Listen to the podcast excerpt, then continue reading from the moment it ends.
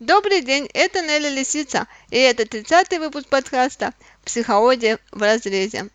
В очередной раз хочу напомнить вам, что мои подкасты не являются консультацией, а записаться на консультацию вы всегда можете через хайп F психолог, либо найти меня в соцсетях как Нелли Лисицу.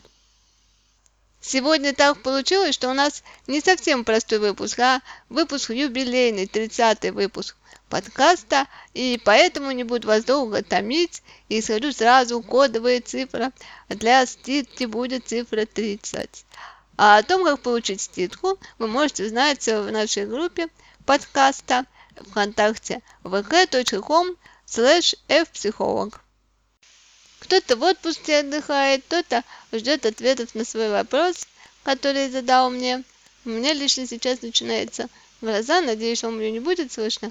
И это не помешает э, записать мне подкаст. Итак, перейдем к первому вопросу. Нелли, привет! У меня сейчас происходит в жизни важный период. Уже два года не ладятся отношения с подругой. Мы живем вместе три с половиной года. Первый год было все хорошо. Но потом она стала намекать, что нам надо расписаться, что вдруг она забеременеет и прочее. Я ей сказал, что надо немного подождать, и что я не готов. После этого все изменилось. Она не стала больше это предлагать. Внешне все осталось так же, даже секс остался, но мы практически перестали разговаривать.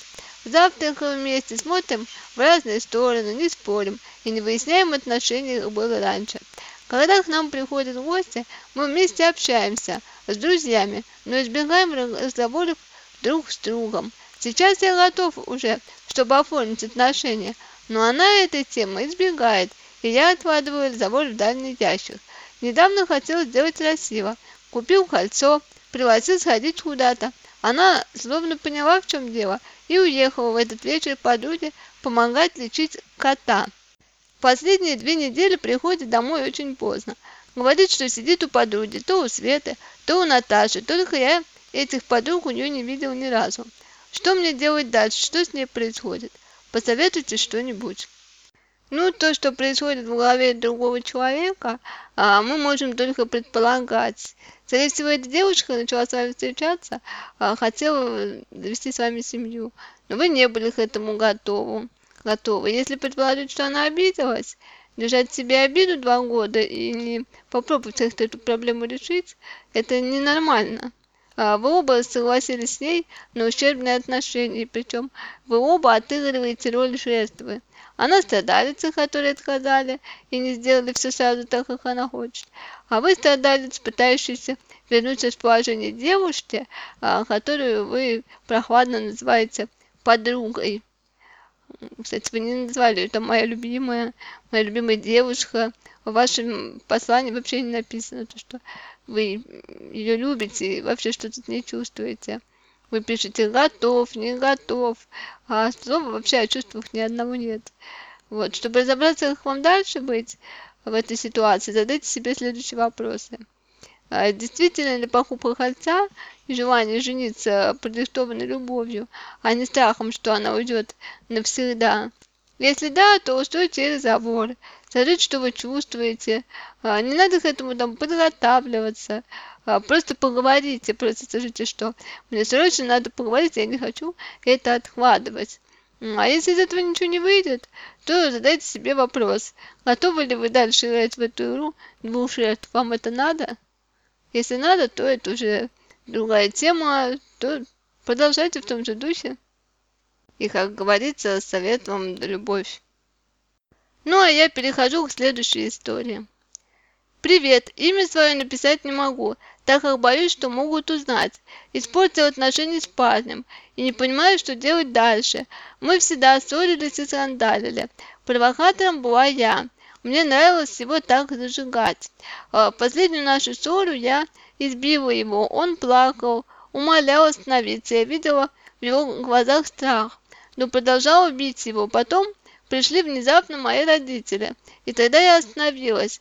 Потом я просила прощения. Мы попили чай, он сказал, что меня прощает, и пошел домой. Он живет на другом конце города. Теперь его телефон всегда выключен.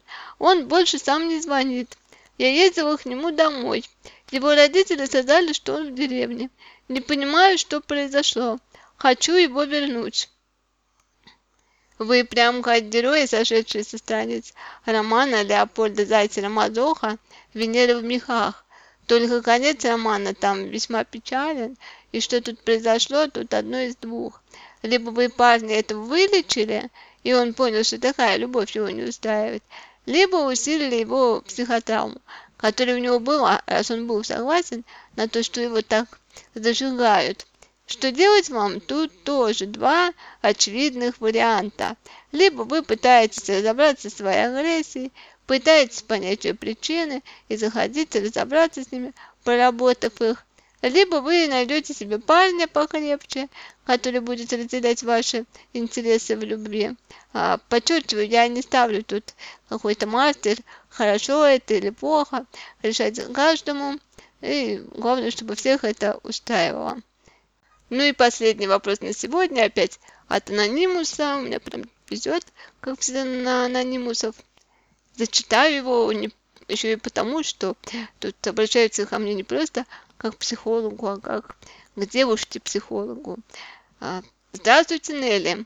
Пишу вам потому, что вы девушка-психолог и можете со стороны объяснить мне ситуацию. Мне 37 лет и время заводить семью. Чтобы не сваливать все на детство, Скажу сразу, у меня прекрасные отношения с моей мамой. Следуя вашей логике, я умею общаться с женщинами и любить их. Что-то происходит с женщинами. Как только я снимаю квартиру и мы уезжаем от мамы, вы, женщины, начинаете меняться, становитесь просто другими, и мы расстаемся. Нет, я не привязана к маме. Она тоже советует завести семью и хочет внуков. Объясните женское поведение и женскую логику. Ну, пожалуй, тут я немножечко по поводу логики женской, мужской и вообще прочего сексизма чуть-чуть упущу и постараюсь вам ответить очень развернуто и подробно. А все тут на самом деле очень просто, и ситуация ваша прям лежит ответ на поверхности, это не вы решили завести семью, а ваша мама так решила, что вам пора бы уже завести семью. А, и неплохо было бы иметь а, внуков. А вам, в принципе, хорошо и комфортно с мамой. А создавать семью это значит брать ответственность на себя, это там что-то делать, э, стараться, там трудиться, строить отношения. А, поэтому, вы только уезжаете от мамы и выходите из зоны комфорта, вы испытываете стресс, тревогу, а, девушки это чувствуют, возможно, они действительно меняются, потому что смотрят, что вы тоже от мамы-то ушли и поменялись. А, поэтому ваши отношения и портятся. Так что все очень просто. И поэтому, наверное, попрощаюсь я с вами на том, что всем молодым людям, которым только исполняется 18 лет, чтобы они как можно быстрее уходили, убегали там к черту на куличики от своих мам, от своих родителей, начинали жить э, самостоятельно. Потому что если вам исполняется 25 лет, и вы все еще живете с мамой, вам уже будет сложно уйти от мамы. А чем дальше, тем хуже, тем больше будут всяких отмазок, типа маме надо помогать, мама старая, мама э, нуждается в заботе, да ради бога, помогайте, помогайте материально, приезжайте. Если маме нужна сиделка, заработайте деньги, наймите сиделку. Ну, не стоит свою жизнь тратить даже ради мамы. Жить нужно самому, нужно сводить свою семью, делать новых людей. На этом я, наверное, с вами прощаюсь. Жду ваши комментарии, лайки, ваши репосты. И всем пока-пока. Надеюсь, что ненадолго с вами прощаюсь. Но ничего не обещаю. Пишите. Всем пока.